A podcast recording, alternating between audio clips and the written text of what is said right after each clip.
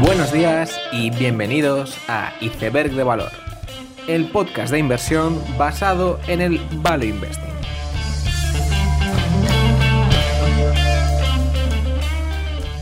Bienvenidos los seguidores de Warren Buffett, bienvenidos a Iceberg de Valor. En estas dos semanas de mayo, las bajadas en la renta variable mundial han continuado, en lo que suponen ocho semanas seguidas de bajadas, estadísticas que no veíamos desde la crisis.com y a la vez este está siendo el peor comienzo de año desde 1932, lo cual son estadísticas bastante significativas. Los datos de inflación elevada han continuado, donde una buena muestra de esta inflación son los precios del productor en Alemania, que tienen una subida del 33,5% año a año y 2,8% mes a mes, frente al 1,4% mes a mes que se esperaba, lo cual están llevando a precios nunca antes vistos. Junto a estos datos, las publicaciones de resultados han continuado en unas semanas en las que parece que las empresas que faltaban por decepcionar lo han acabado haciendo en sus últimas presentaciones. Los casos más notables han sido Walmart y Target, empresas de consumo no discrecional y que hasta cierto punto deberían beneficiarse de la inflación. Target decepcionaba al no poder hacer frente a los costes de transporte y combustible, además de sufrir una depreciación en el inventario al no haber visto venir el cambio de patrones de consumo donde el consumidor parece estar cambiando en cuanto a categorías de gasto. Como siempre, no solo son los resultados los que hacen daño, sino que la propia Target había tenido un Investors Day en marzo y no había anticipado estos problemas, lo cual ha reflejado lo rápidos que han sido estos cambios de patrones de consumo y crea el miedo entre los inversores en cuanto al consumidor americano en general. En el caso de Walmart no era tan notable este último factor de inventario mal coordinado, aunque también ha existido, y sí que eran más notables otros problemas en relación a la inflación, como el caso de la comida, donde la inflación aquí ha sido de doble dígito y no han sido capaces de trasladarlo a tiempo al consumidor. La propia directiva temía que la inflación en la comida va a seguir impactando por los siguientes trimestres, en una tendencia donde el consumidor también está optando crecientemente por la marca blanca frente a otras opciones. También es verdad que la inflación en costes de empleados no ayuda, lo cual está siendo una constante en todas las prestaciones y esto ocurre por la falta de mano de obra no cualificada y la inflación en estos sueldos que se unía a las propias ineficiencias creadas por Omicron. Walmart está haciendo descuentos en el inventario, especialmente en ropa, y parece que el consumidor no está admitiendo todas las subidas de precio que Walmart debería estar haciendo. Aún así, se están interpretando estos resultados como indicadores de un debilitamiento general del consumidor, aunque las indicaciones de la directiva en cuanto a Q2 es que la tendencia es a mejor y no a peor, como parece que es el temor entre los inversores. Pero en todo caso parece, por lo tanto, que no hay un buen lugar para ocultarse en la renta variable, cuando precisamente aquellas categorías más resilientes están decepcionando de forma consistente, ya sea con Target o Walmart esta semana, o Sprouts también teniendo problemas hace unas semanas. También presentaba resultados decepcionantes Ross Stores, la cadena de tiendas de ropa barata estadounidense, y que una vez más, sobre el papel, debería ser una empresa estable, ya que ante un deterioro de entorno macroeconómico se beneficia del trade down de consumidores de mayor poder adquisitivo a sus tiendas, y de hecho se trata de una empresa que creció en ventas y en beneficio en la crisis financiera de 2008. En este caso también siguen los problemas de inventario una vez más, en lo que parece que es el llamado bullwhip, donde hemos vivido una época de inventario muy limitado en tiendas y demanda muy elevada, y ahora estamos viviendo la vuelta con empresas sobredimensionando inventario y una demanda más débil. En este caso, también los precios de transporte marítimo seguían haciendo daño a los costes y el margen de Ross Stores. Durante esta semana también teníamos el Investors Day de Block, la antigua Square, de la mano de nuestro CEO con apariencia de vagabundo favorito, Jack Dorsey, y en este Investors Day, Block anunciaba sus planes para el futuro y cómo quiere convertirse en un ecosistema de ecosistemas, signifique lo que signifique eso. Y fue un evento muy completo de unas 5 horas hablando de Square, Bitcoin, Afterpay y muchas cosas más, donde quizás lo que más decepcionó es que no hubiese una descripción más detallada de los márgenes futuros de la compañía, ahora que el mercado se ha puesto tan exigente respecto a demostrar la generación de caja y beneficios. También presentaba resultados Cisco, la cual siempre es un buen indicador para la demanda de hardware para centros de datos y la computación en la nube, y la verdad es que la compañía decepcionaba en las ventas, achacando esto a un mal estado de las cadenas de suministro, acentuado por las cuarentenas en China. Según Cisco, hay un problema con las fuentes de alimentación, problema que se ha visto acentuado en la segunda mitad de abril y que teniendo en cuenta que el trimestre para la compañía termina en abril y no en marzo, se trata de un fenómeno que todavía no se ha visto en las compañías comparables. Aunque hay que admitir que Cancom, un distribuidor europeo de hardware tecnológico, ya había alertado de sus problemas de cadena de suministro en el primer trimestre del año. Cisco argumenta que esto no es un problema de demanda, sino de oferta, y que los pedidos han ido bien, mientras que solo han sido las ventas que sí que se han visto lastradas. El mercado, sin embargo, no está como para dar votos de confianza ahora mismo y respondía negativamente a los resultados de Cisco ante un miedo en reducciones de presupuesto en productos tecnológicos en empresas. Esta semana teníamos también el Investors Day de BetMGM, una de las tres compañías más importantes en apuestas deportivas en Estados Unidos. Se trata de un sector que ha pasado de tener expectativas muy grandes a tener pues una acogida muy templada entre los inversores ante el miedo de una competición creciente y una posible erosión en márgenes, y este miedo tiene sentido. Al fin y al cabo, las promociones actuales en Nueva York están siendo de cientos de dólares gratis en apuestas deportivas, algo que se ve desde una óptica muy negativa, especialmente cuando el apostante es especialmente promiscuo con esas promociones y aprovecha todas las que se le ofrecen en diferentes aplicaciones.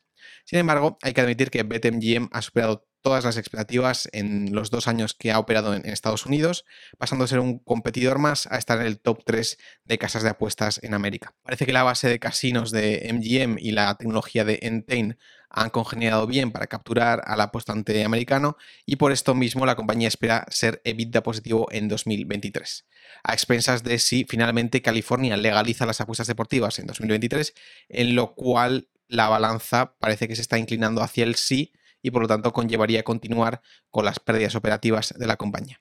Vamos a ver si BetMGM sigue sorprendiendo positivamente en un contexto donde la expansión del casino online americano se ha ralentizado por el parón de la legalización y donde tendrá que demostrar su valía en las apuestas deportivas, donde la legislación sí que avanza sin problemas. Esta semana también presentaba resultados Nive Industrier, el grupo industrial sueco líder en bombas de calor, unos sistemas de regulación de temperatura que no solo sirven para enfriar, como el caso del aire acondicionado, sino que pueden también revertir para aplicar frío o calor.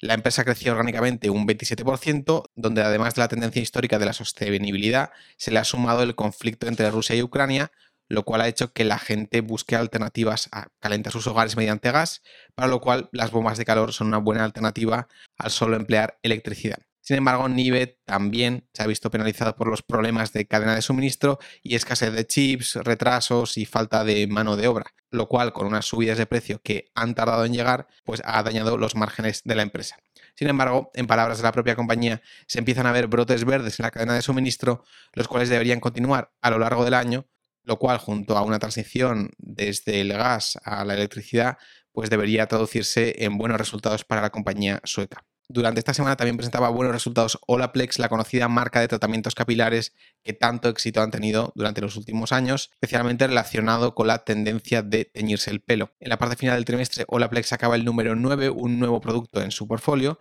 el cual parece que ha tenido buena acogida. El crecimiento de la compañía ha venido especialmente en el segmento retail, donde han tenido un empujón comercial notable frente a lo que era originalmente una marca utilizada en peluquerías, luego vendida online directa al consumidor y ahora también en tiendas especializadas, donde está experimentando un crecimiento de triple dígito. Las preguntas de la conference call, como no podía ser de otra forma, fueron acerca de cómo un producto de semilujo como es Olaplex resiste a una recesión, donde el gasto discrecional evidentemente se ve afectado. Sin embargo, ante estas preocupaciones, la compañía espera que el gasto en cuidado capilar sea creciente en cualquiera de los entornos económicos que pudiese llegar. Finalmente, como muestra del infierno en el mundo directo al consumidor, Solo Brands, una empresa de barbacoas que había salido a cotizar al calor de la fiebre por las actividades unidas a las restricciones de movilidad, pues presentaba resultados y en el pasado ya habíamos hablado de Traeger, la empresa de barbacoas inteligentes que también había aprovechado ese boom para salir a cotizar y que ahora pasaba por momentos difíciles.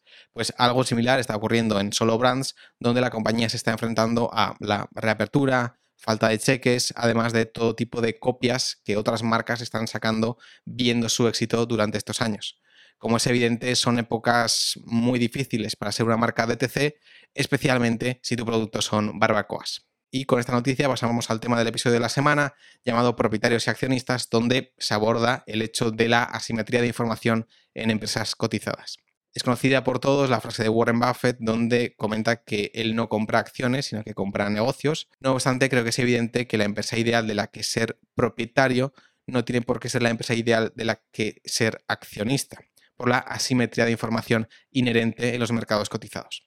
Por ejemplo, uno de los mejores modelos de negocio que existe a nivel conceptual es el de ser un franquiciador. Las ventajas son claras, retorno sobre el capital infinito, un riesgo operativo muy bajo, ya que tus ingresos no dependen de los beneficios de las franquicias, sino de sus ventas y un modelo de negocio muy estable, por lo tanto.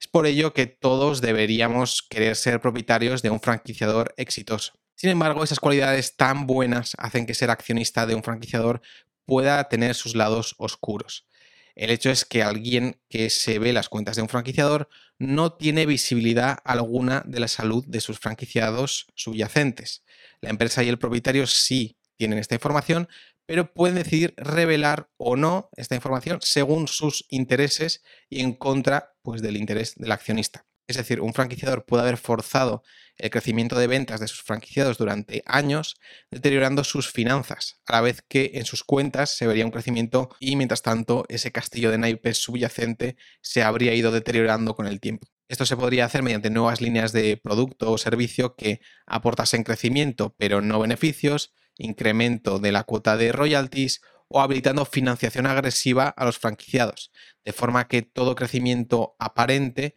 no fuese más que un paso más hacia un inminente precipicio. Por lo tanto, aquí subyace el peligro de ser accionista de todo tipo de negocio que se aleja mucho de la salud del valor económico que éste genera. En general, sí que son los mejores modelos de negocio del mundo y efectivamente son ideales para ser propietario porque, por ejemplo, una crisis económica tendrá un impacto muy amortiguado en este tipo de modelos de negocio pero es esa misma característica la que hace que estén tan sujetos a manipulaciones por parte de equipos directivos y propietarios que sí son conocedores de esta información tan valiosa frente a los accionistas que no la tienen. Por este hecho suele ser más interesante tener modelos de negocio donde lo que ves es lo que hay frente a otros donde existen muchas capas entre tus finanzas y la salud real del negocio, aún asumiendo de esta forma una mayor variabilidad de los resultados. También ocurre esto de forma más esporádica en compañías que venden a través de intermediarios, donde existe la posibilidad de hacer channel stuffing, es decir, presionar a los intermediarios para que tengan un exceso de inventario y así inflar las ventas de tu producto, sabiendo que eso no refleja las transacciones últimas generadas en ese periodo determinado. Al final, el objetivo en muchos casos es evitar situaciones donde una empresa enseña unas métricas saludables, pero esto ocurre de forzar ventas, recortar publicidad y vivir de inversiones pasadas, ofrecer promociones que no tienen valor o hacer subidas de precio insostenibles. Y quizás el caso opuesto y casi el ideal para ser accionista, incluso siendo mejor que el caso de lo que ves es lo que hay, es el caso donde el valor real aportado por una empresa es mucho mayor al reflejado por sus números actuales. Esto no es un ejercicio fácil de hacer, ya que el valor que un producto aporta es subjetivo y por lo tanto el valor medio que aporta una base de clientes es difícil de calcular, pero resalta la importancia de reflexionar sobre el delta entre el valor actual visto en las cuentas de la empresa y el valor actual creado, pudiendo este ser fuente de oportunidad futura o riesgo. Con esta idea termino el episodio, espero que os haya gustado, dadle like y suscribíos nos vemos en el siguiente capítulo y seguid aprendiendo.